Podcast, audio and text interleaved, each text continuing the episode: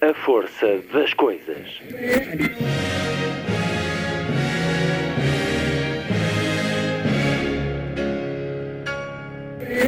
Welcome to the 109th last night of the proms.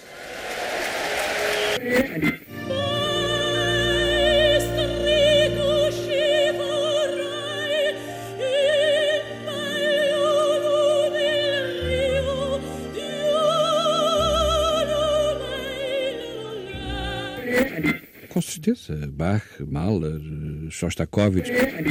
Um programa de Luís Caetano.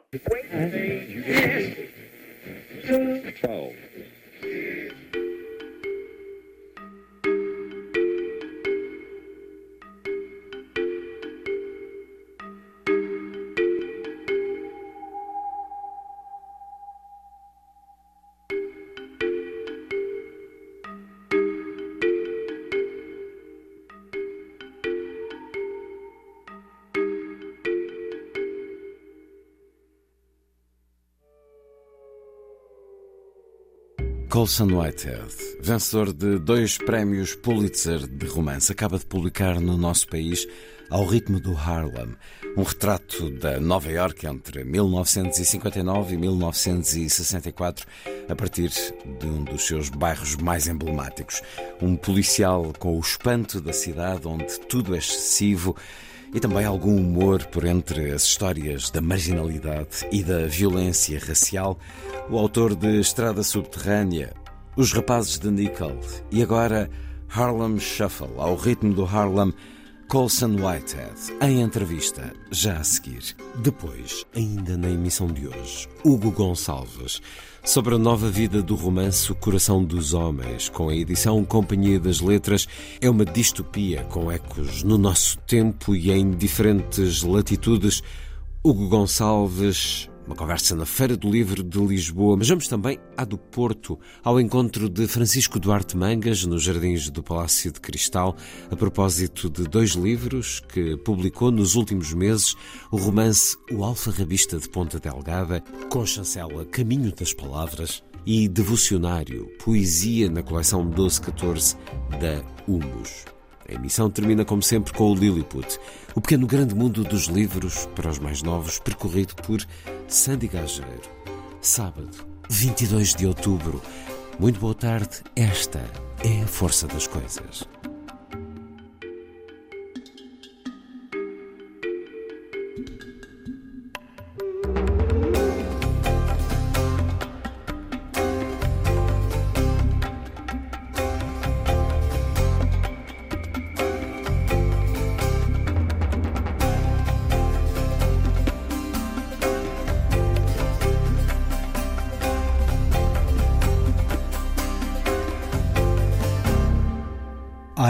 Happen to Like New York. A voz de Bobby Short, tal como escutamos no filme Manhattan Murder Mystery, de Woody Allen.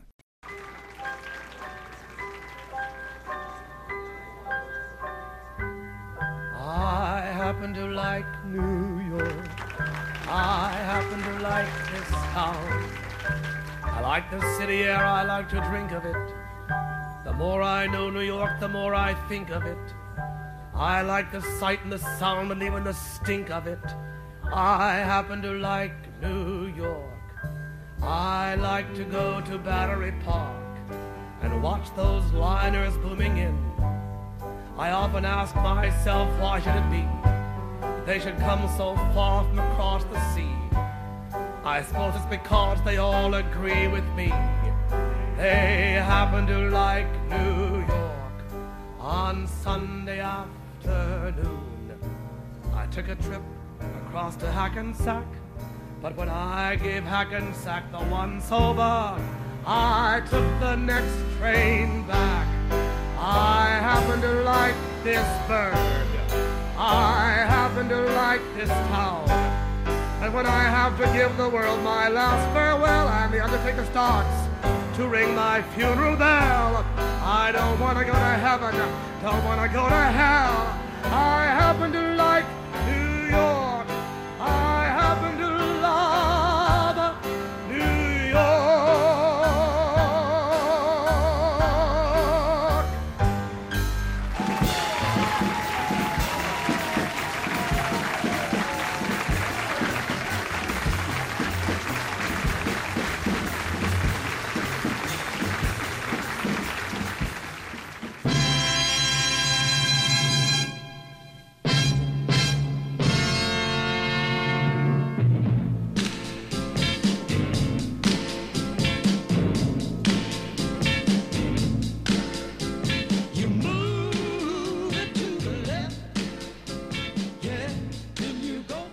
A maior parte da destruição acontecerá a leste da Manhattan Avenue.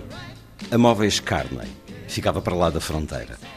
Lojas de móveis não estavam no topo da lista de estabelecimentos pilháveis, dado o desafio em matéria de transporte.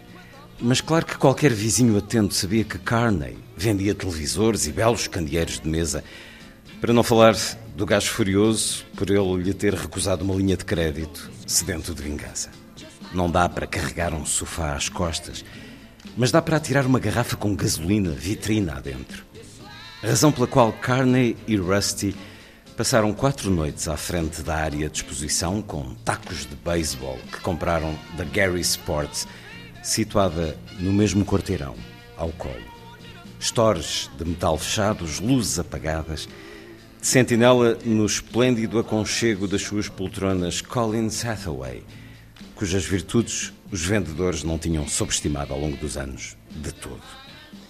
Metade dos negros do Harlem tinha no seu passado um avô, lá no sul, que passava a noite toda no alpendre com a sua carabina, à espera de que os cavaleiros do Ku Klux Klan viessem atacar a família à conta de um qualquer incidente na vila. Negros lendários. Carney e Rusty iam dando goles de Coca-Cola mantendo a tradição da vigília da meia-noite. Na maior parte dessas histórias, a família faz as malas e foge para o norte na manhã seguinte, pondo fim ao seu período no sul. Adiante, rumo ao capítulo seguinte desta crónica ancestral. Mas Carney não tencionava ir a lado nenhum. Na manhã seguinte, levantou o store, virou a placa de fechado para aberto e esperou pelos clientes. Na zona central de Nova York, não havia sinais de que a cidade estivera em estado de sítio uma semana antes.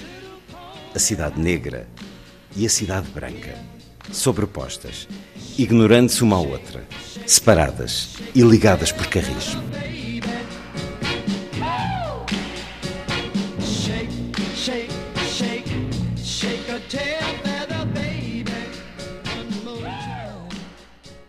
E é um certo do romance Ao Ritmo do Harlem, de Coulson Whitehead.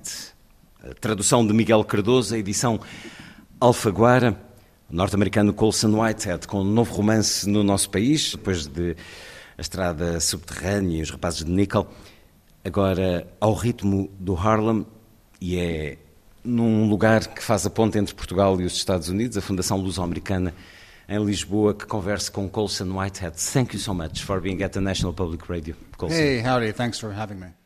Li dois momentos deste romance, ao ritmo do Harlem, o último dos quais refere-se aos motins de 1964, provocados pelo assassinato de um adolescente negro por um polícia. O personagem, Ray Carney, dono de uma loja de móveis neste bairro, apercebe-se como Nova York está dividida entre uma parte negra e uma parte branca. Nova York, Manhattan em particular, ainda se dividem entre cidade branca e cidade negra hoje?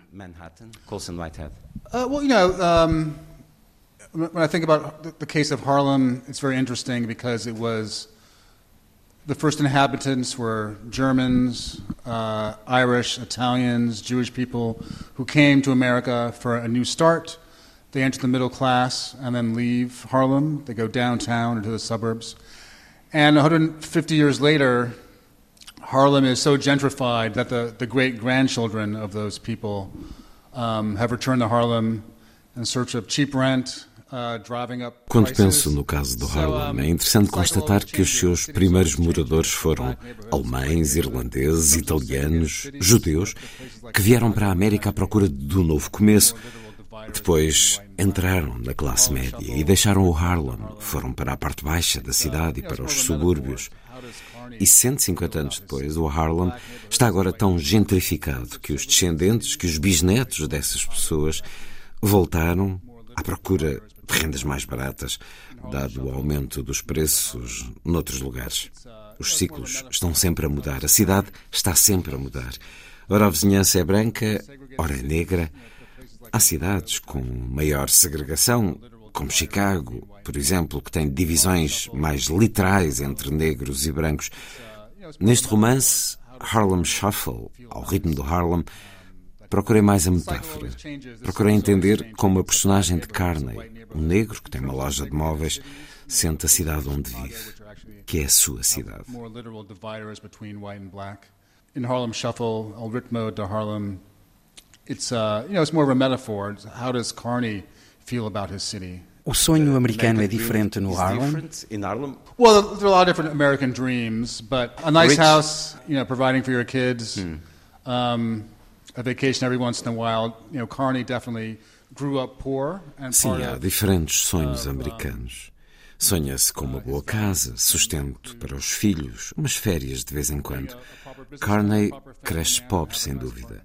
Parte do seu sistema de valores inclui ser um bom homem de negócios, um bom homem de família e ter um bom apartamento. Os bens materiais. A lei no Harlem e a ação policial é a mesma que vigora no resto de Manhattan? Well, I mean, it's complicated.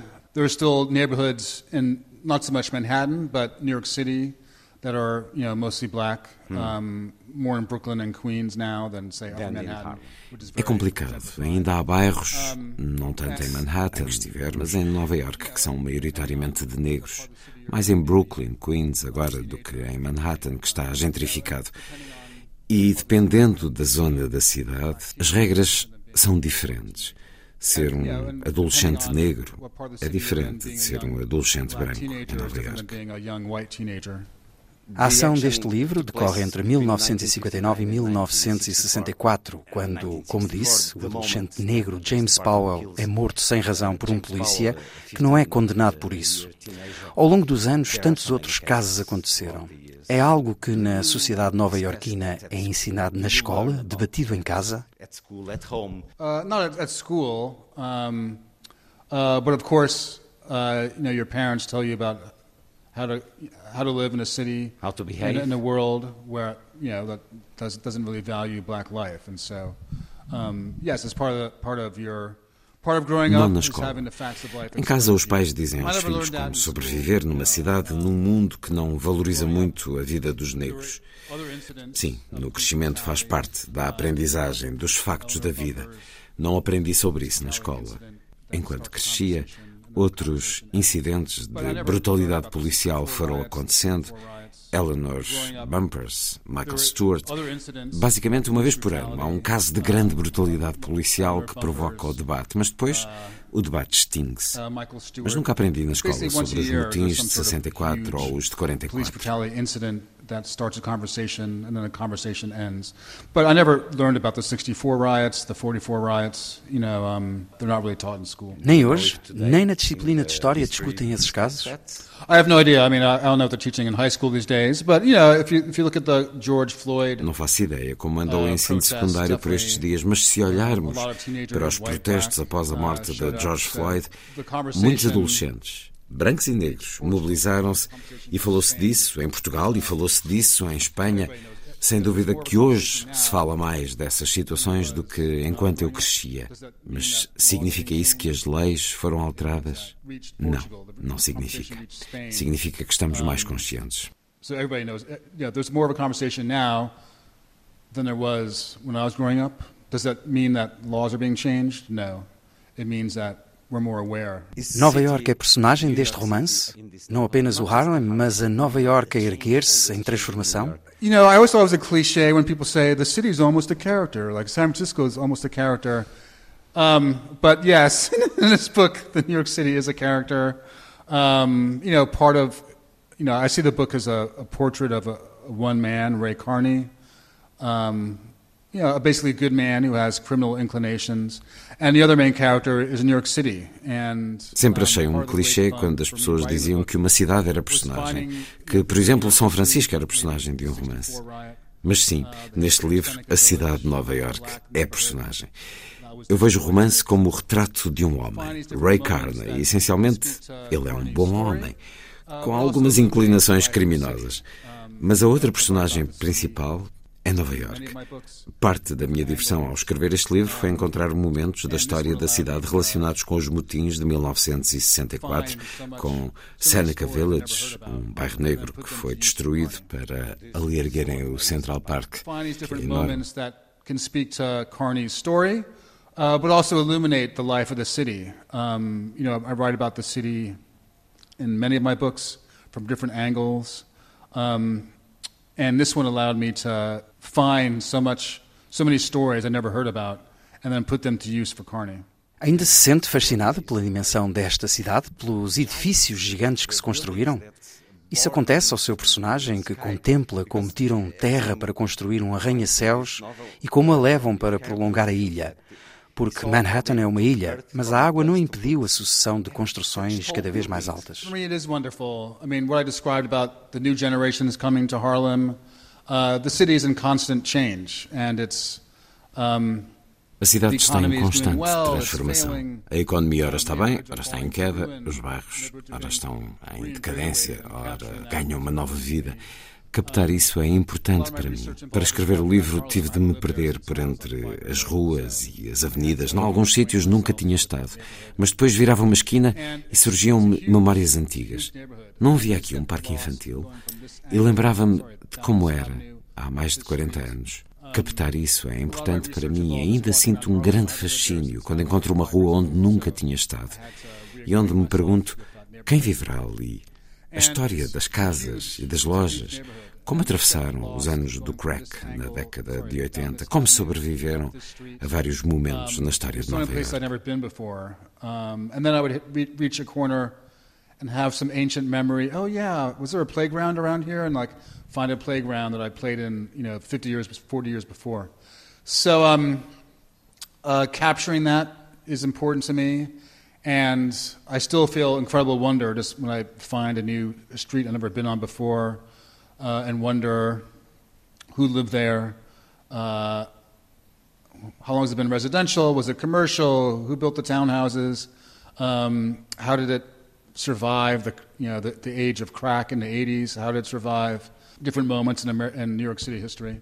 Na sua opinião, o Harlem está suficientemente representado na literatura norte-americana? Oh, there's probably more Harlem stories than I'm aware Provavelmente há mais histórias Uh, do Harlem do que aquelas que eu my conheço. O meu trabalho foi encontrar um caminho próprio, uma história do Harlem distinta. A poucas ruas do Harlem, no Metropolitan Museum, visitei na última semana uma exposição que, a partir do busto de uma escrava, de Carpeau, reflete sobre quem narra a história e o que é a representação da negritude, convidando os visitantes a deixarem as suas respostas. O Colson Whitehead sente-se uma voz dessa narrativa, dando a voz a quem durante muito tempo não a teve? I'm discovering new moments in New York City history and then arranging them and putting them in a new arrangement. Um, so I am narrating my own sort of my own version of, of New York in this book and other books I've written, where New York is an important part of the story. Estou a descobrir novos momentos da história de Nova York, dando-lhes uma nova ordem. Por isso, estou a narrar a minha própria versão de Nova York. Neste e noutros livros que escrevi, onde ela é uma parte importante da história. Vejo isso enquanto parte do meu trabalho artístico, mas toda a gente nesta cidade tem a sua própria narrativa de Nova York. E aí está a beleza das coisas. Cada um se aproxima por diferentes ângulos, tendo nascido ali, ou mudado para lá, ou visitando a cidade durante uma semana. Vamos todos criando uma grande ilusão do que é Nova York. E cada um é um importante contador dessas histórias. Um, each of us important uh, storytellers. E no que respeita à representação?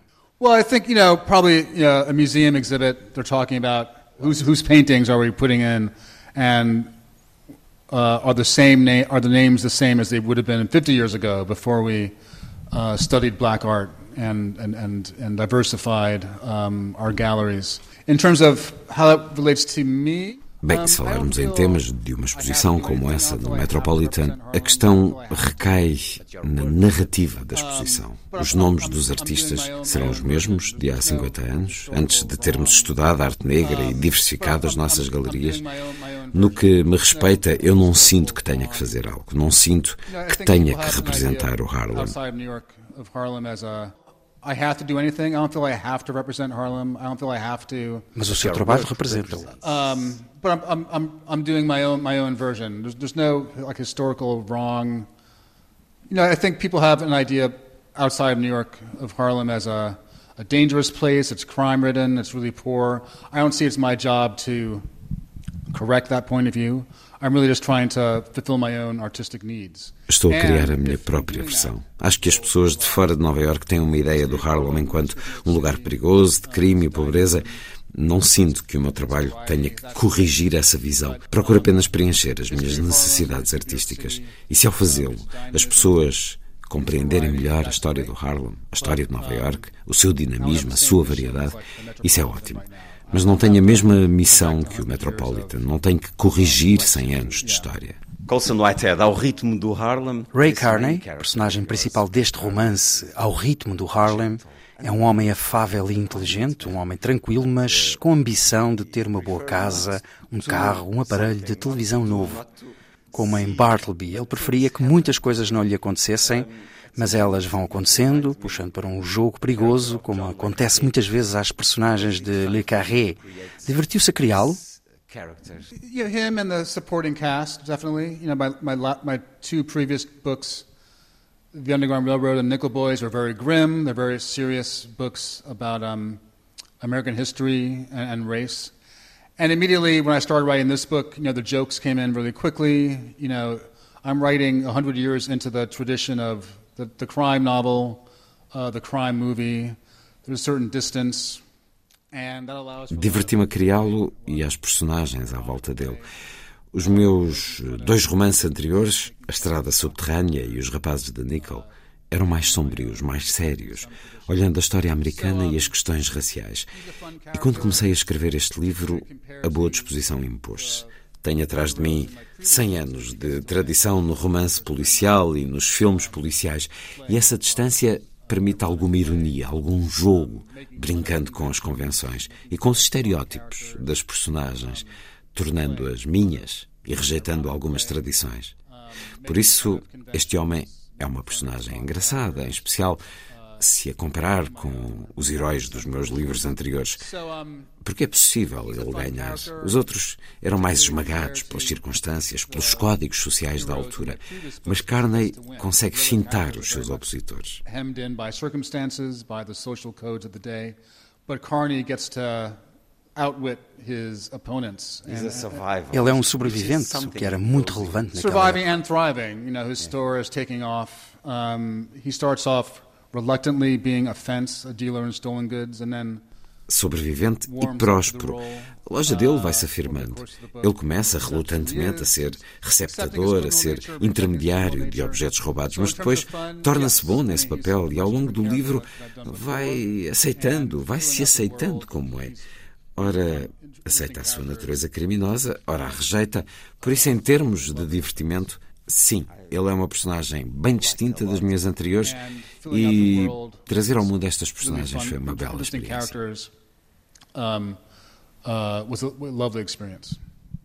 Achei particularmente lúcida esta frase. Um empreendedor é um vigarista que paga impostos. É uma boa imagem para o espírito liberal do nosso tempo. Colson Whitehead veio a Lisboa há 11 anos, inserido no programa Disquiet, do Centro Nacional de Cultura. Deu uma conferência intitulada A Arte da Escrita, tanto que aconteceu nos últimos 11 anos no mundo e consigo. Sobre a arte da escrita, daria hoje uma conferência muito diferente? Well, I mean, I used to, uh, hate all the sort of writing advice you hear, like um, write what you know, all that sort of stuff that you hear in creative writing workshops. So the piece I wrote was a parody of of, uh, of writing rules, writing advice, making fun of it. Um, I'm less, uh, I'm more forgiving now. You know, if you want, if you want to work a certain way, just just do it. Just, just do it. You'll need me heckling you or making fun of you. Eu costumo detestar todo o tipo de conselhos sobre como escrever, do género. Escreve sobre aquilo que conheces bem, tudo aquilo que se ouve em cursos de escrita criativa. Por isso, o texto que apresentei há 11 anos era uma paródia sobre as regras da escrita, os conselhos sobre a escrita, gozando com isso. Mas estou mais tolerante agora. Se quiser trabalhar de certa maneira, Pois que o faça, não precisa de mim a espicaçá-lo ou a gozar. Mas esse verão em que estive em Lisboa foi muito importante. Eu tinha começado a escrever o meu livro sobre o póquer, tinha pesquisado muito sobre o jogo e estava a começar a escrever sobre ele. Estava no momento da minha vida de escritor em que me sentia a controlar as coisas. E depois desse livro, The Noble Hustle, com a estrada subterrânea, os rapazes de Nickel e agora ao ritmo do Harlem, eu tenho seguido um caminho novo nestes 11 anos. E ter estado em Lisboa fez parte desse processo. Era um lugar novo. Estive aqui uma semana e meia e aqui me confrontei com o que seria a minha vida de escritor. a new path the last 11 years. And, and being in Lisbon was part of it, sort of coming to a new place. I was here for a week and a half and really being forced to figure out what's next in my career. And, you know, part of that, part of that work was happening here. Colson Whitehead, thank you so much for being at the National Public. Oh, thank you.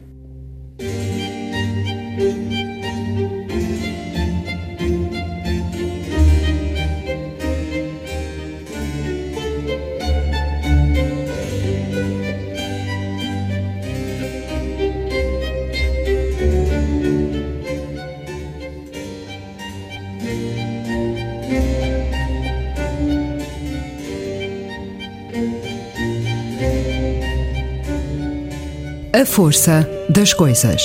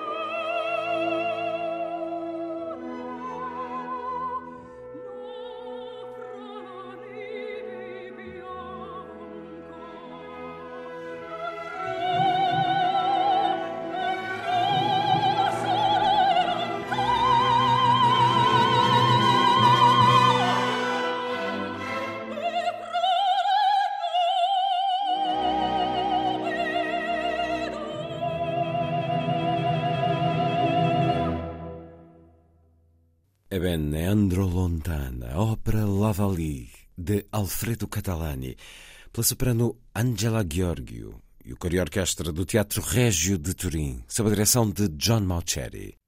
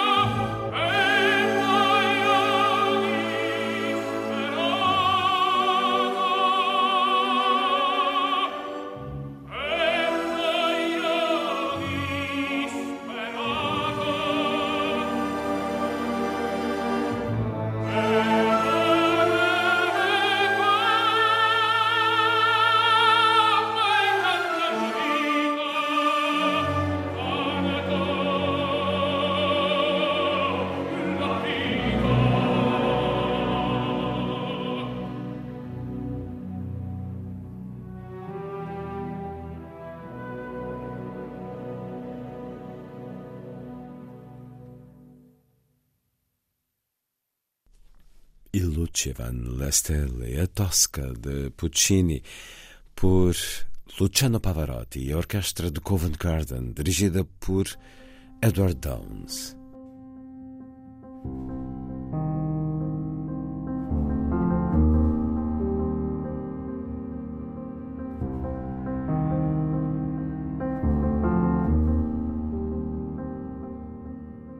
Esta cidade-estado independente, com forças armadas, encontra-se entre dois países.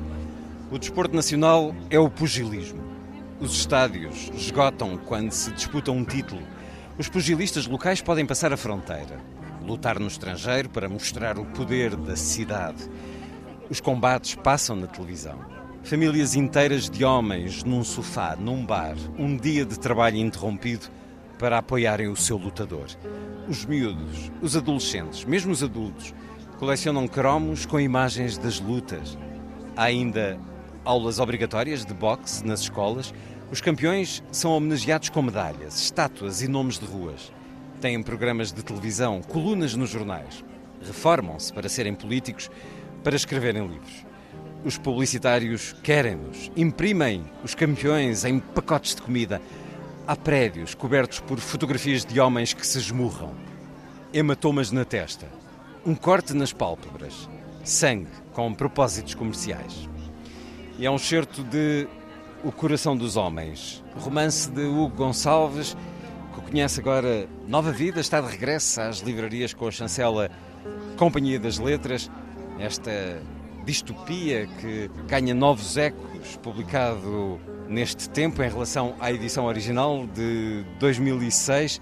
Bem-vindo uma vez mais à Antena 2, o Gonçalves, nesta cidade-estado onde o pugilismo é um estímulo oficial de desporto, convívio e afirmação. Quais são as regras deste clube de combate?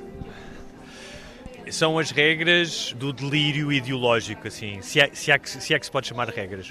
Este livro, ah, como disse, ganha uma nova pertinência 15 anos depois de ser publicado. Uh, e não é porque eu acho que seja um visionário de todo, uh, mas porque o mundo avançou ou regrediu nesse caminho, ou seja, no caminho da iminência dos totalitarismos, da emergência dos radicalismos. E a gênese deste livro começou, eu escrevi com 20 e poucos anos, quando a ideia surgiu quando eu morava em Nova Iorque, eu tinha acabado de mudei-me para Nova Iorque logo a seguir, 11 de setembro, e talvez nos, na ingenuidade dos 20 e tal anos e na viragem do século XX para o XXI, eu achava que as atrocidades ou, ou os perigos ideológicos do século XX eram impossíveis no século XXI. Aquela cegueira dos terroristas eh, de alguma maneira levou aqui? Eh, exatamente, a cegueira dos terroristas eh, que levou aos atentados de, de 11 de setembro levou-me a questionar o que é que leva alguém a diluir-se por completo numa ideia que acha superior a si mesmo, ou num sistema de ideias, seja ele religioso ou político. É? Podíamos falar do nazismo, do comunismo na União Soviética, uh, ao ponto de não só de aniquilar o outro, mas de se aniquilar a si mesmo, no caso da, dos bombistas suicidas do 11 de setembro. Uh, e surgiu esta distopia do Uh, era assim tão mais absurdo uma cidade só de homens que justificasse que as mulheres eram o, o elo mais fraco da natureza humana, era assim tão mais absurdo do que a ideologia nazi ou do que o radicalismo islâmico. Eu queria jogar com isso, uh, ou seja, de como é que uma ideia cuja gênese é absurda ou parece até uh, palerma, de, de, de, não há outra palavra, se torna um sistema de ideias um sistema de ideias tão poderoso. E daí ter construído esta cidade-estado uh, com todas estas características, uh, com todos estes simbolismos, que aliás são típicos da maioria de, das sociedades totalitárias, são todas muito dedicadas ao simbolismo. É? Falando das regras, são as regras que são, ao fim e ao cabo, típicas de sociedades como os Khmeres Vermelhos no Camboja ou o Afeganistão, ou, que foi uma das regressões mais ou, recentes. Ou, ou, ou os Talibã no Afeganistão ou os movimentos de extrema-direita uh, na, na, Europa do, dos anos 30. Uh, ah, há muito por onde pegar, infelizmente. E a literatura tem essa essência de nos antecipar eh, mundos ou de nos dar novos olhares sobre eles. De facto, há ecos, eh, tantos anos depois, ora 2006, são 16 anos depois deste romance ter sido mostrado aos leitores. Agora, a nova edição, quando já não se fala tanto de terrorismo, mas aconteceu, por exemplo, em sociedades como a afegã, os direitos das mulheres serem totalmente revertidos, sendo que não estão sozinhos e relacionamos-nos com países onde as mulheres ainda são chicoteadas ou presas quase para a vida por fazerem as coisas mais legítimas e normais, mas temos também, nesses 16 anos, o surgimento do movimento Me Too, em que as mulheres deram um murro na mesa e disseram basta. Depois o excesso também terá chegado a esse movimento de alguma maneira. O coração dos homens Hugo Gonçalves a dar-nos esta sociedade máscula, mais do que masculina, máscula, em que a criança, quando chega à escola, no primeiro dia, a primeira coisa que faz é afirmar-se pela agressão gratuita e brutal a um colega ou vários colegas. Então, mas como é que sobrevive uma sociedade sem mulheres? Como é que se reproduzem? Como é que saciam as necessidades do corpo? Fale-nos um pouco desta estrutura criada, desta arquitetura social em que não deixou nenhum ponto solto, nenhuma ponta solta o Gonçalo. Se eu, se eu, se eu dissesse como é que isso acontece, é aquilo que hoje em dia se conhece como spoiler alert, que eu gosto mais da expressão portuguesa que devia haver uma expressão portuguesa que eu diria que é a revelação de um desenlace. Ninguém vai dizer revelação de um desenlace, mas seria em português, portanto eu não posso dizer. Está explicado no livro, é uma forma. Está explicado e também. Deixa-me só dizer, deixa-me só lhe dizer, Luís, que em relação à questão da falou do Afeganistão, uh, mas não nos esqueçamos que mesmo nas sociedades ditas de em desenvolvidas, como sejam os Estados Unidos ou o Brasil, os direitos das mulheres regrediram de alguma maneira. No Brasil, com, a, com o grande poder dos movimentos evangélicos, especialmente no, uh, com partidos políticos que os representam na Câmara de Deputados, nos Estados Unidos com a anulação da lei uh, Roe versus Wade do aborto. Portanto, não são, não são apenas nesses, de, nos países que já tinham graves problemas de, de opressão da mulher que estamos a andar para trás, já para não falar de outras questões como os direitos dos homossexuais na Hungria, a ascensão de movimentos radicais, seja de extrema esquerda, seja de extrema direita. Não me interessa qual é a ideologia, a mim interessa-me é o perigo do autoritarismo por toda a Europa. E é curioso, porque falamos aqui da, da questão máscula e o livro fala, de certa maneira, sobre um, um conceito que não tinha sido cunhado ainda em 2001, que é a masculinidade tóxica. Ou seja, eu próprio, quando escrevi sobre isso, sobre os exageros da masculinidade, não foi à luz nem do Me Too, nem de algo que hoje em dia está bastante conceptualizado, que é essa, o que é que é a masculinidade tóxica, o que é que existe na natureza masculina que de facto pode ser tóxica. Eu não, quando elaborei o livro, foi algo muito mais, se calhar hum, instintivo e, e, e, de quem foi criado num meio masculino, porque eu só tenho irmãos e estudei num colégio só de homens, do que propriamente um, um estudo académico sobre uh, sobre o tema. No entanto, este livro, e aproveito para dizer isto, no final tem um texto de um professor de literatura, que é o Jorge Valentim, um professor de literatura brasileiro. portuguesa brasileiro, que ensina literatura portuguesa no Brasil, que faz exatamente esse enquadramento. Então é muito curioso ver 15 anos depois do livro sair, ver o livro estudado e, e analisado aqui por um académico. À luz do nosso tempo. À luz do nosso tempo. O nosso tempo, que 15, 16 anos, é um intervalo significativo há esse texto, de alguma maneira ensaístico, enfim, um olhar sobre este romance.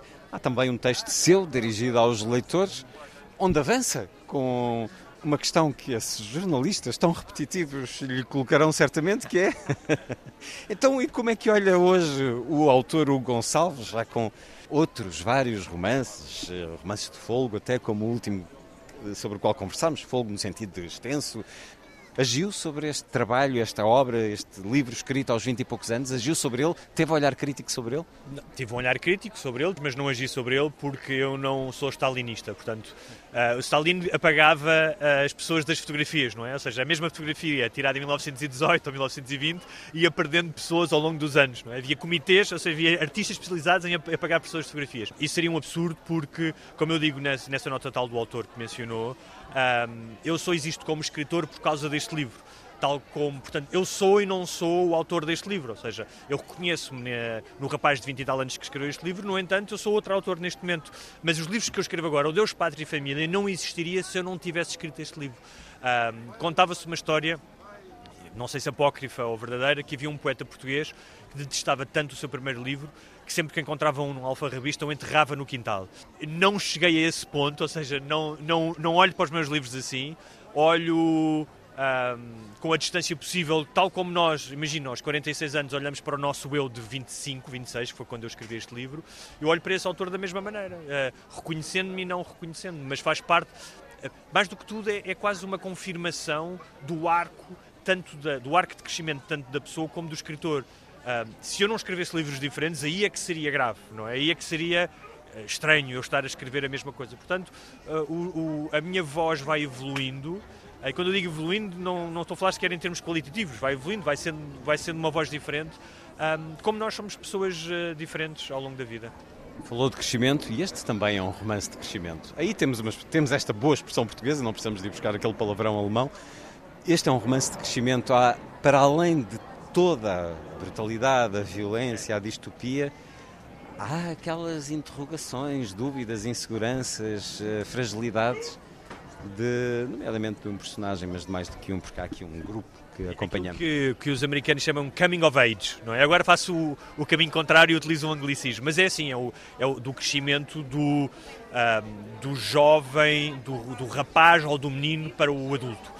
Uh, e é algo que é frequente, tanto no cinema como na literatura, uh, porque de facto existe na transformação, também existe obviamente a transformação da menina para a mulher, mas existe uma pressão social, ou existe pelo menos uma tradição, uh, e se formos a, a, a, ver talvez até rituais de, de, de, de tribais uh, ou religiosos, não é? desde o bar mitzvah até aos, até aos guerreiros de certas tribos norte-americanas, existem rituais dessa passagem e ela pode ser muitas vezes violenta, não é?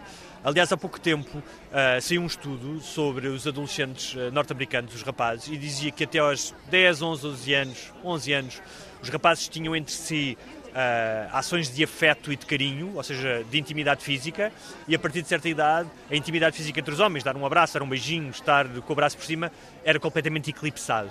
Um, e isso é, é, é, significativo da pressão que existe do rapaz em tornar-se homem e um certo tipo de homem, que obviamente está a ser questionado, não é?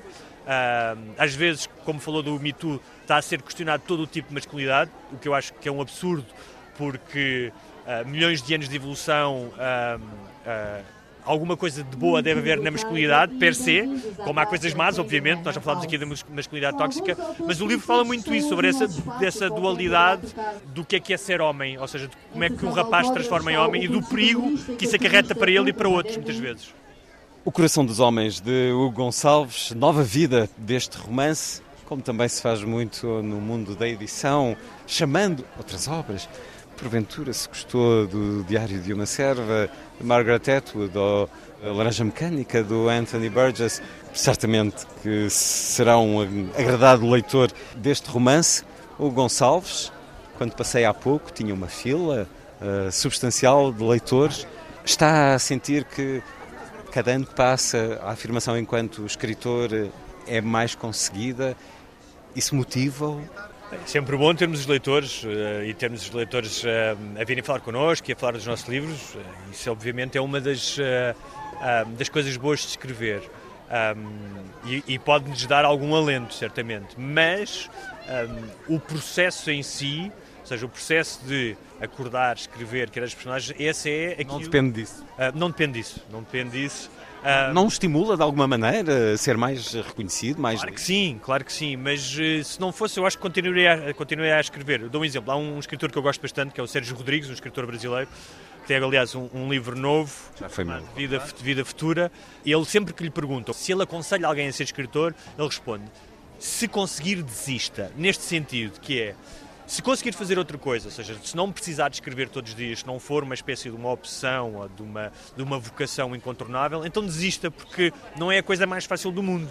E quando eu digo mais fácil do mundo, não é apenas a questão de ganhar a vida, do reconhecimento, é que escrever um romance de 400 e tal páginas, como temos aqui o Deus, Pátria e Família, ou com 200, o que seja, exige uma dedicação e uma consistência uh, que não é para toda a gente, ou seja, uh, como existem outras profissões que também têm as suas características, ou seja, eu, eu, não, eu não sacralizo nem romantizo de todo a profissão de, uh, de escritor, antes pelo contrário, tenho uma, uma ética de trabalho muito operária, não é? De, de, vestir o fato de macaco e de trabalhar. Trago muito para a terra, para baixo, aquela ideia do escritor como figura, iluminada, inspirada, isso para mim não existe, é, sou um operário da, da escrita.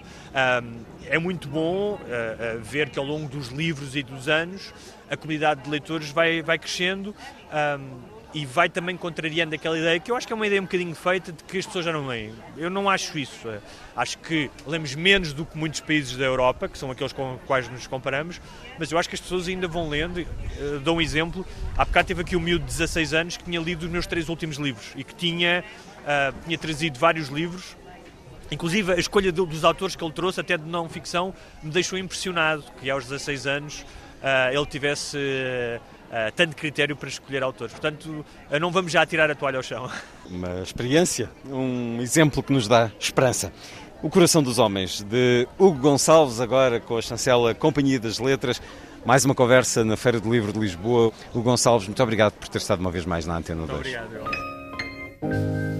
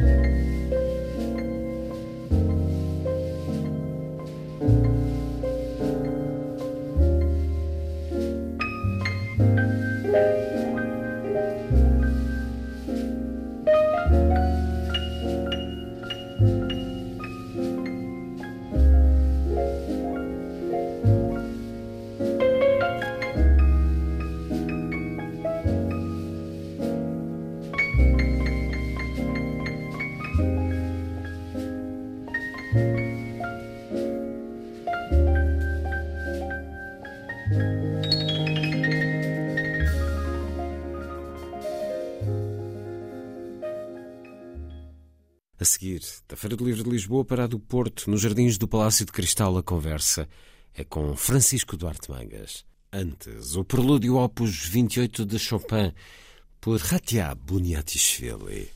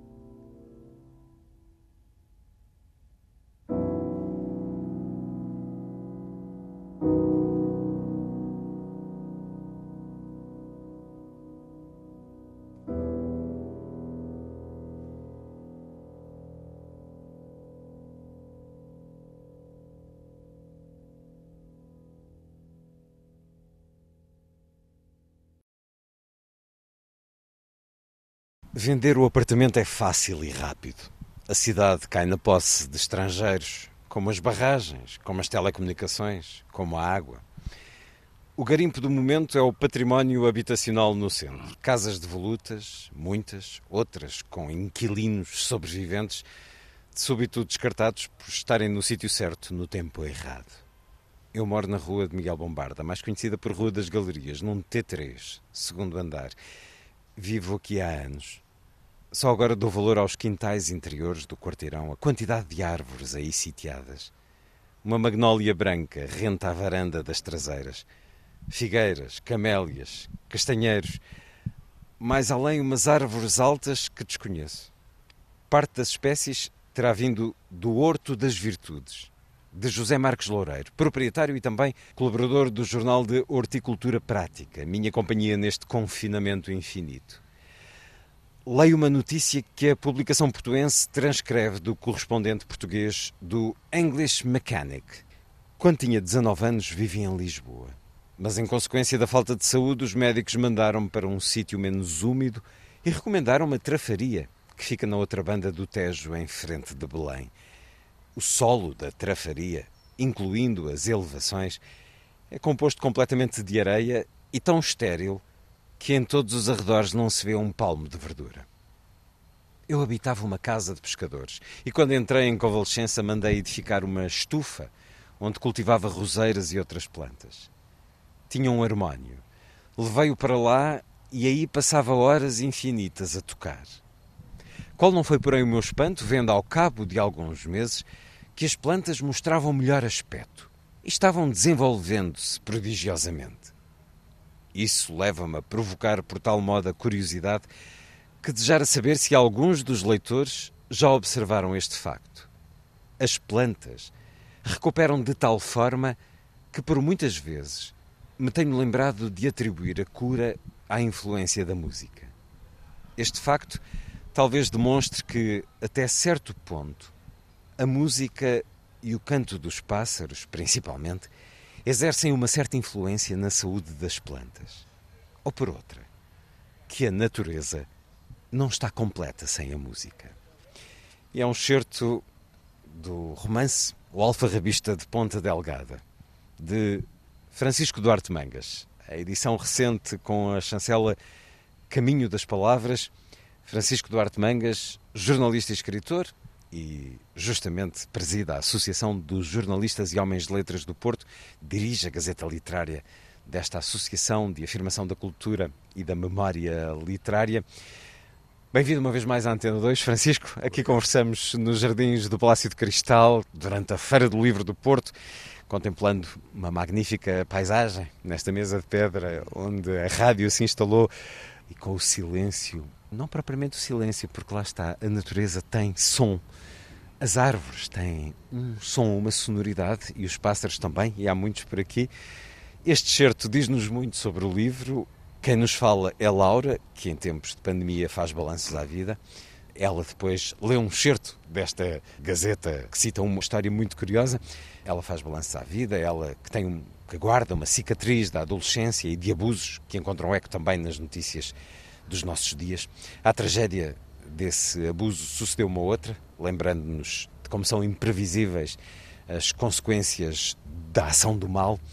Há um diálogo entre esta mulher dos nossos dias e um homem, um homem justo e bom, acompanhado pelo seu cão, Trim, um homem que é muito sensível ao que dizem as árvores e as plantas. O seu nome é George Brown, jardineiro-chefe de um burguês que tem terra nos Açores.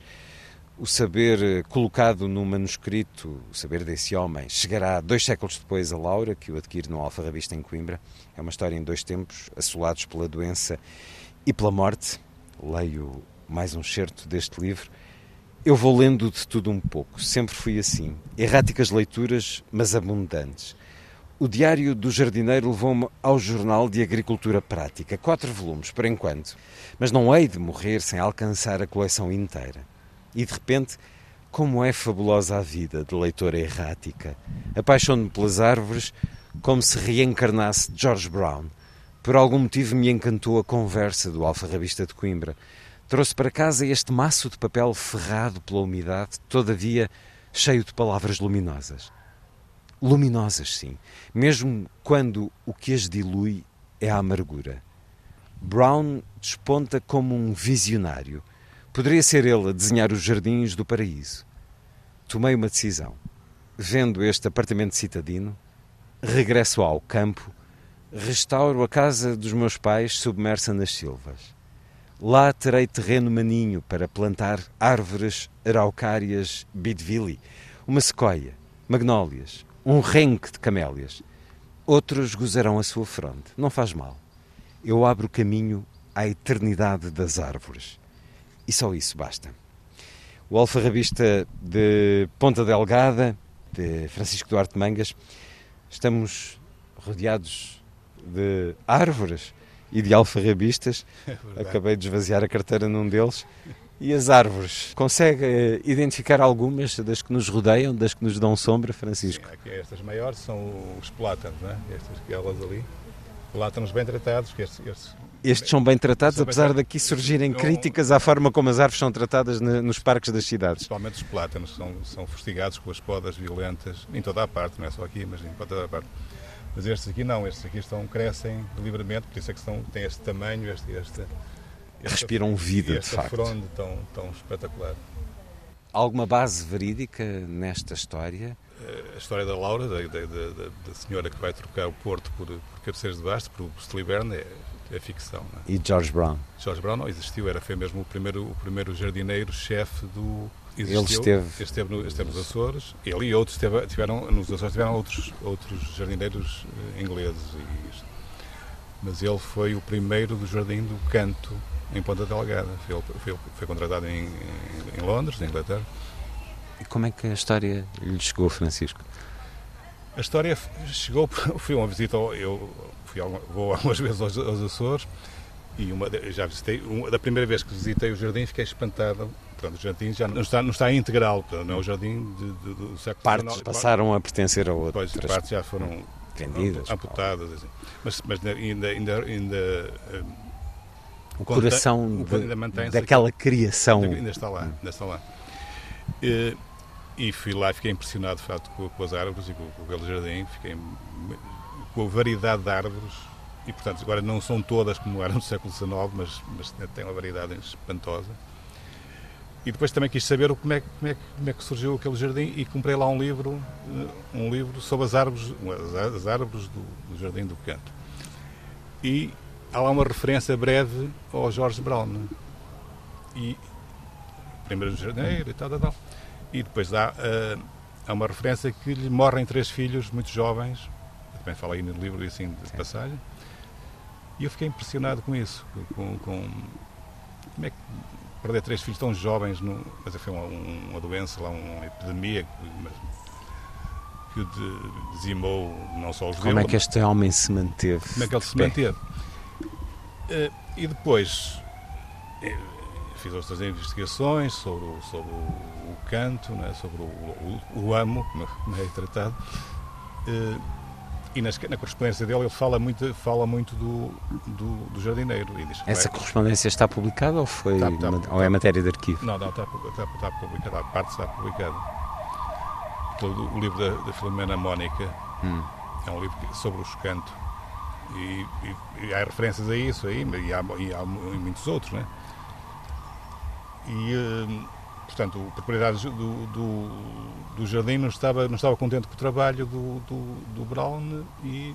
Por causa deste lirismo em que ele começa a procurar que e, e, surge a música a partir, nomeadamente, de isso, uma isso, plantação de bambus. Isso é, isso é ficção. Isso é ficção. É, mas se calhar poderá ter, Quem sido, sabe? poderá ter sido verdade. Hein? Falava no cão? No cão também não, também, o cão também é, também é. Eu, em todos os meus livros há um cão, não sei porque aparece um cão e esse apareceu o Perim aqui. Nem todos têm o, o, o fim como este tem. Os desfechos estão. nos magoa, de alguma maneira. Ah, e, portanto, e o Brown é. é isso é, é, é verdadeiro, é, é, despedido não é? por, eu, por, por, alcoolismo. Ele disse que ele estava. bebia muito, já estava a trocar tudo, etc. Temos então o encontro, uma vez mais, da realidade e da ficção nos eh, romances de Francisco Duarte Mangas.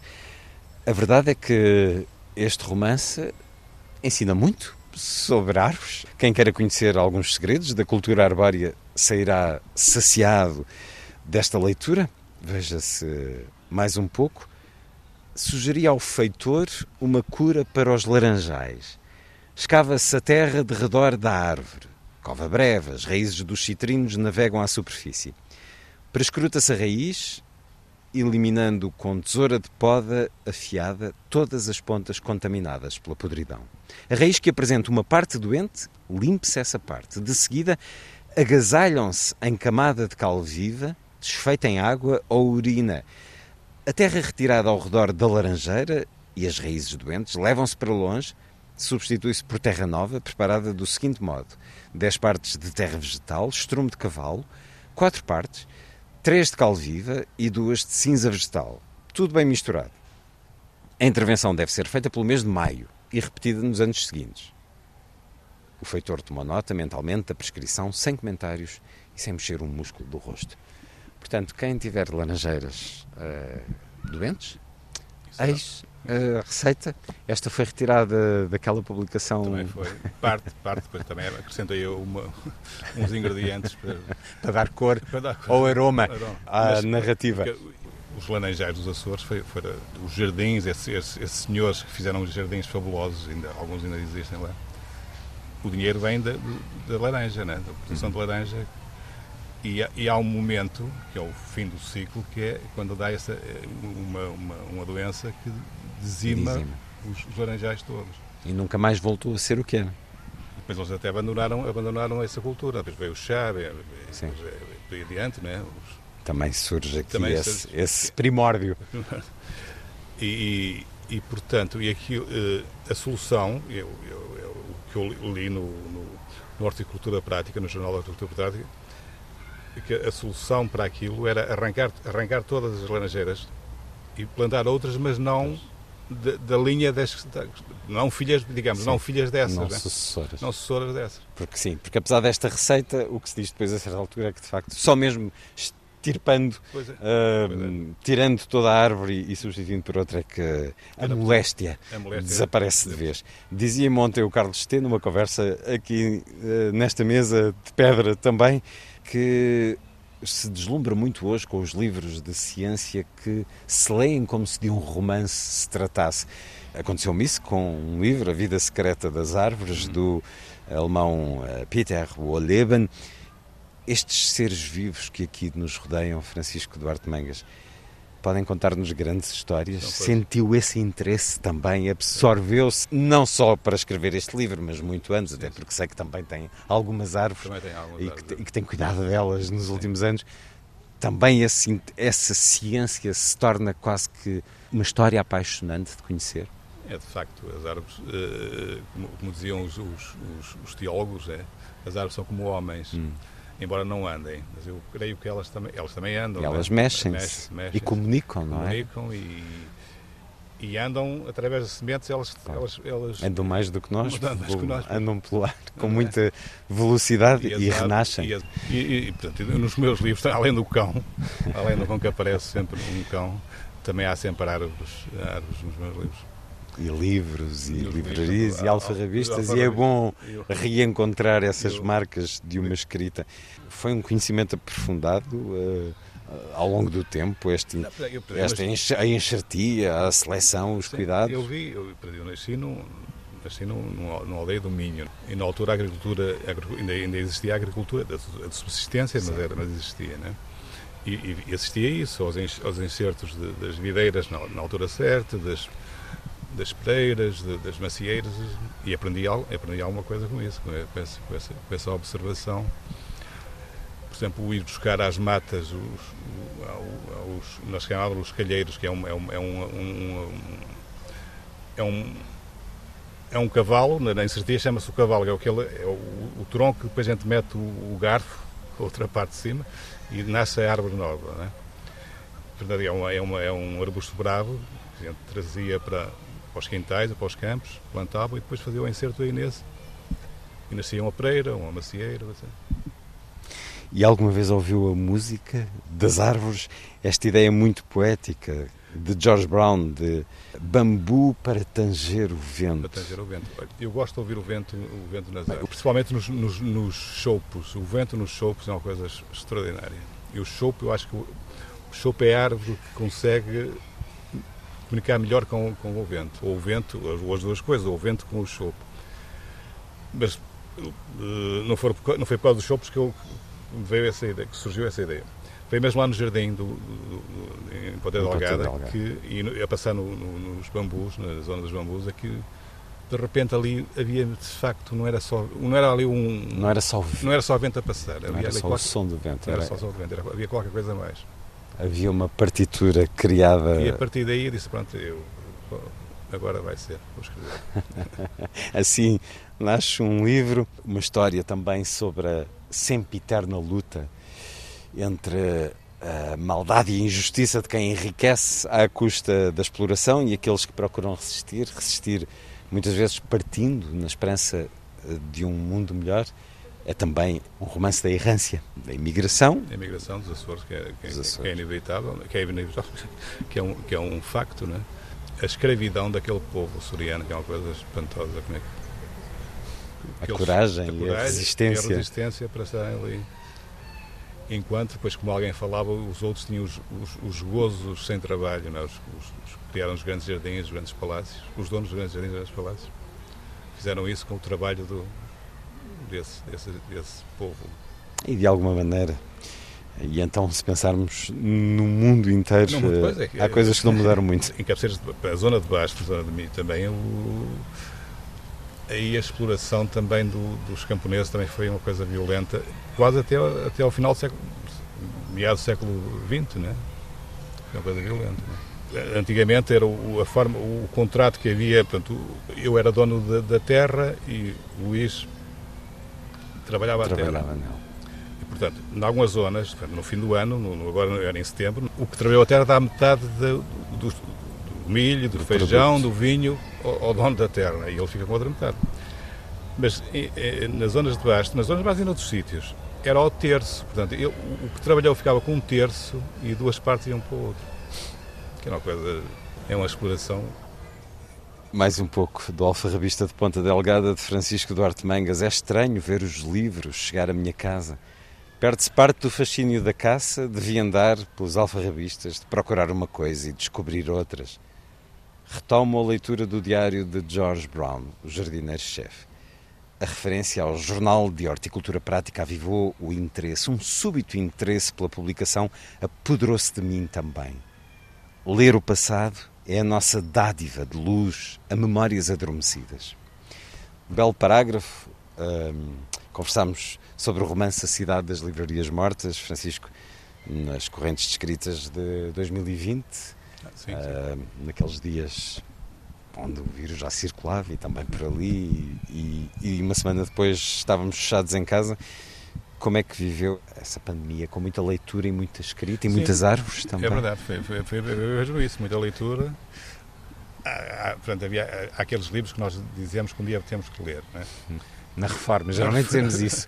Eu, Nunca nos lembramos de dizer na pandemia, porque. Eu aí aproveitei, nesse, nesse, aproveitei para ler alguns e, e, e, cuidei muito das árvores lá do, do meu quintal, andei lá há muito tempo. Isso, isso ajudou muito, ajudou muito. Não é? As voltas pelos alfarrabistas é que já não foram muitas. Não, então. aí já não era, mas. E, e, fez, e fez isto? Andou a corresponder-se com entregas em casa? Sim, também, também recebi algumas coisas em casa, mas ia muitas. Ia, uma forma de andar era. Eu gosto muito de andar a pé, portanto, eu moro portanto, a, meia, a meia hora de Vila do Conde, a pé. E pelo menos duas vezes por semana ia ao correio, a pé, ia e vinha. Isso, e vinha aqui o que também era, era, bom, o exercício o também fazia falta. Foi muito recomendado nessa altura. Felizmente que nos começa já a aparecer passado, mas, não, mas vamos esperar que seja mesmo passado. Sim, sim. E, e havia algumas vezes ao Porto, e a Associação Jornalista, havia algumas vezes, e a cidade era de facto uma coisa impressionante. impressionante. Era um silêncio muito. Não, não como este, de, como estamos sim. aqui, mas um, algo opressivo até. Francisco Duarte Mangas, edição recente de O Alfarrabista de Ponta Delgada, romance, publicado pela editora Caminho das Palavras, mas uh, neste ano, 2022, conhecemos também na coleção 1214 Bold da editora Humus, novo livro de poesia, intitula-se Devocionário, e eu peço-lhe agora, Francisco, que nos leia estes seus poemas curtos de devocionário. Proponho-lhe, deste belo início hum, da letra A de Abril, até ao que dá título ao livro, devocionário, que nos faça essas leituras. Agora vou segurar aqui no microfone. Abril, mês de um só dia. Amar, verbo cheio de peixes, algas e água salgada.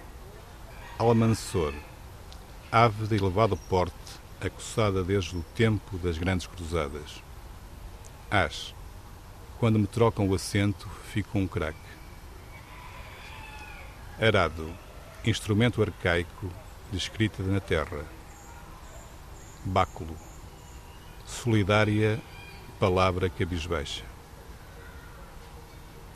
Boi, paciente animal, lê paisagem devagar enquanto rumina a fresca da tarde.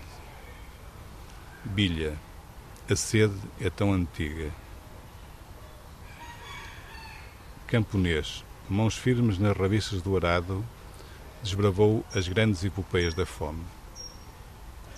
Capitão, de tempos a tempos os sonhadores chamam-se assim. Cavalo, nunca vi Nunca vi de verdade, nunca vi cavalo a pastar na palavra prado. Cereja, sinónimo doce de maio nos olhos das aves. Sheimit, máquina de guerra, carro de sonhos, certas vezes. Cravo, Alguém conhece instrumento tão aromático? Devocionário. Escrita que se lê pelo coração ao romper do dia. Temos essa explicação então para o título deste livro, publicado recentemente na Humus. Porque a forma curta, porque esta poesia que quase que nos faz pensar nos haikus japoneses, Francisco Duarte Mangas?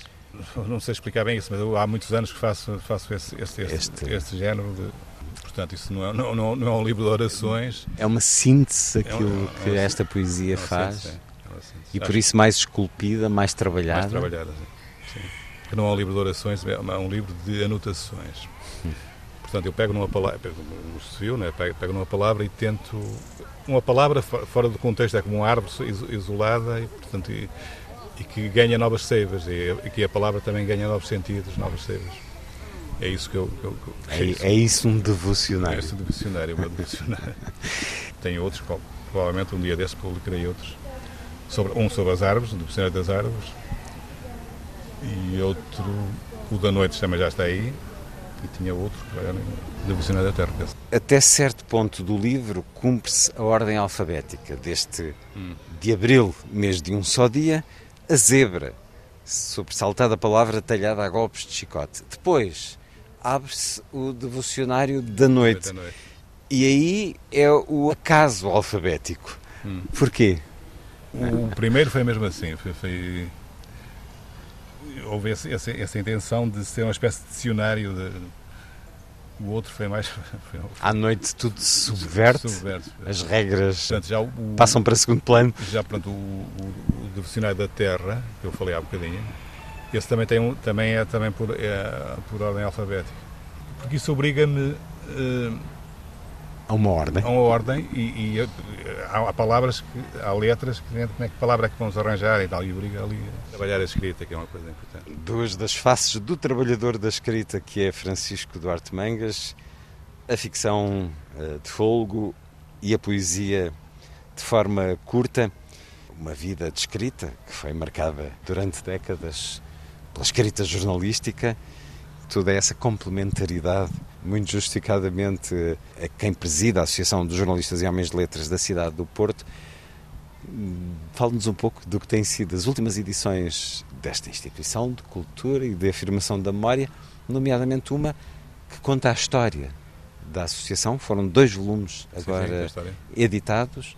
Fale-nos dessa, dessa memória reconstituída e da edição recente da associação. Isso é uma foi a Manuel Espírito Santo que, que, organizou, que investigou e, trabalhou isso. Portanto, é, um, é, é uma história, é, são dois volumes, de facto. É a primeira tentativa de uma história da associação. Hum. De, é uma, uma, Fixar a história. Fixar a primeira uma história de mais de 100 anos. É, são 140 anos. Vamos assinalar isso com, com Adequadamente. Adequadamente. Para é. já, com esta edição, que já tem alguns meses, mas, edição, é mas que é, é magnífica, capa dura, dois volumes, muito ilustrada, portanto há, há muita história nesta associação. Sim, há muita história, há muita, são muitos anos.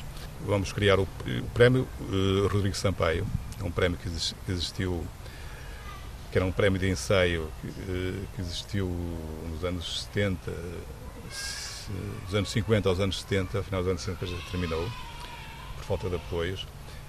E agora vai ser retomado, eh, e, mas neste caso agora não é para, na altura é para, para, para trabalhos de ensaio publicados nos jornais, agora os jornais não, não, não publicam, não, acho, não publicam isso, só publicam coisas giras, não é? Instagramáveis. e, e agora é, é, portanto, vamos distinguir alguém que a sua vida tenha, tenha tenha contribuído para a defesa das liberdades, para, para a liberdade de expressão e das outras, no fundo, para homenagear o Rodrigo Sampaio, que era aquele, jornalista Rodrigo Sampaio, que também foi, depois foi político, mas, foi um homem que, chegou a ter um jornal clandestino quando, quando, foi, quando o jornal foi censurado, criou outro na clandestinidade, teve um ano, eh, um ano conseguiu pôr um jornal cá fora um ano, ele sozinho, e é um é homem que merece o nosso respeito. Eh, e que morreu também há, há 140 anos, portanto agora vamos, vamos, vamos fazer isso. A outra coisa eh, importante, que eu acho é muito importante, nós uh, compramos a biblioteca do professor Oscar Lopes, E também vamos ter o, o espólio do professor Oscar Lopes. Bibliográfico e documental. Que são milhares, são milhares de documentos que correspondência, milhares, milhares, milhares de cartas. Deram origem, a, certamente, a muitos estudos, muitos trabalhos e edições. Eu creio eu que não, dá certeza. Ali a matéria das, tem a correspondência, uma correspondência vastíssima do, dos escritores, todos, praticamente todos os escritores portugueses. Do Saramago, tem algumas, tem algumas, curiosas, do uh, Virgílio Ferreira, dos neorrealistas todos, né, falta toda. Portanto, teremos isso em edições da associação, provavelmente, num, num futuro ou não? Talvez, num ou outro, sim. Não sei se, se a associação terá capacidade para, essa correspondência ah, sim, será um livro ah, muito estimulante de conhecer. Não, mas a correspondência dá vários livros. Dá vários livros, dá vários livros há sempre uma seleção. Francisco Duarte Mangas, o Alfa Revista de Ponta Delgada, a edição Caminho das Palavras e Devocionário com a chancela Humos, dois livros publicados recentemente que serviram de conversa aqui debaixo das árvores e à beira-dor. Francisco, muito obrigado por obrigado, mais esta obrigado, presença obrigado. na Antena 2.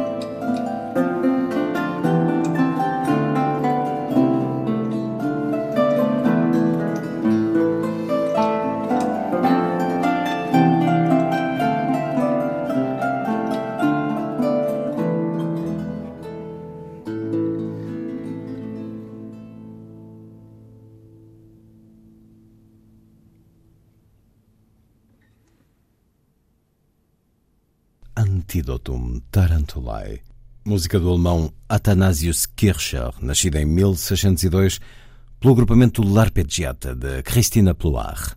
A seguir, Lilliput é o pequeno grande mundo dos livros para os mais novos, percorrido semanalmente neste programa por Sandy Gageiro.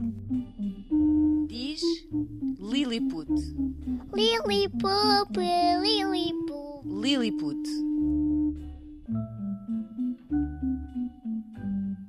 Esta semana partilho convosco uma notícia da agência Reuters. Em Hong Kong, cinco terapeutas da fala foram considerados culpados de sedição por livros infantis anti-governo. Foram acusados de publicar três livros ilustrados que os procuradores disseram promover o separatismo e incitar ao ódio e à oposição do governo de Xi Jinping. A decisão foi denunciada por ativistas de direitos humanos como um golpe à liberdade de expressão no território sob administração chinesa. Os livros ilustrados em causa referem acontecimentos reais, incluindo os protestos em massa pró-democracia em 2019, bem como a situação de 12 manifestantes pró-democracia que fugiram de Hong Kong de lancha em 2020 e foram capturados pela Guarda Costeira Chinesa. Num dos livros, os lobos querem ocupar uma aldeia e comer as ovelhas, que por sua vez decidem defender-se e ripostar. Num resumo escrito, o juiz do Tribunal Distrital disse que os três livros eram sediciosos, não apenas pelas palavras, mas pelas palavras intencionais e direcionadas à mente das crianças. Ser-lhes há dito, de facto, eles são as ovelhas e que os lobos que estão a tentar prejudicá-los são o governo da República Popular da China e o governo de Hong Kong. Escreveu o procurador, que faz parte de um painel de juízes de segurança nacional selecionados pelo líder da cidade. Os livros foram disponibilizados gratuitamente em várias livrarias locais e houve versões digitais a circular online. Uma procuradora disse que os livros tinham elementos anti-chineses que poderiam incitar o ódio contra Pequim. A Amnistia Internacional apelou à libertação imediata dos cinco, dizendo que o uso de leis arcaicas de sedição era um ato descarado de repressão. E remata: escrever livros para crianças não é um crime e tentar educar as crianças sobre acontecimentos recentes na história de Hong Kong não constitui uma tentativa de incitar à rebelião. Até para a semana.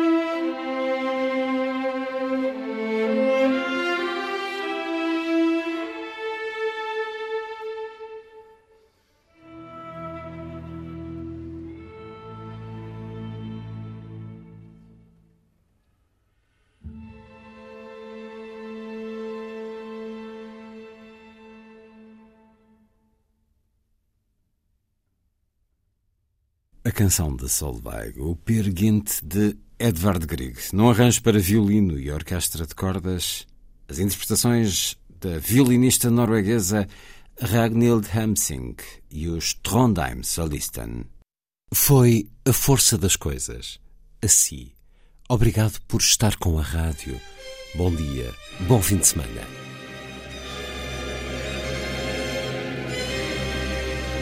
A força das coisas.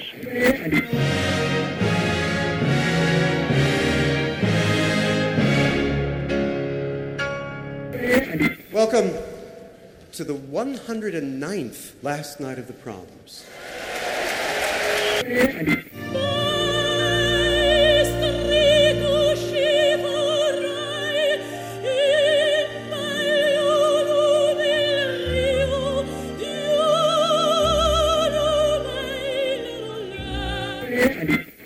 Certeza. Bach, Mahler, Shostakovich. Um programa de Luís Caetano. Twelve.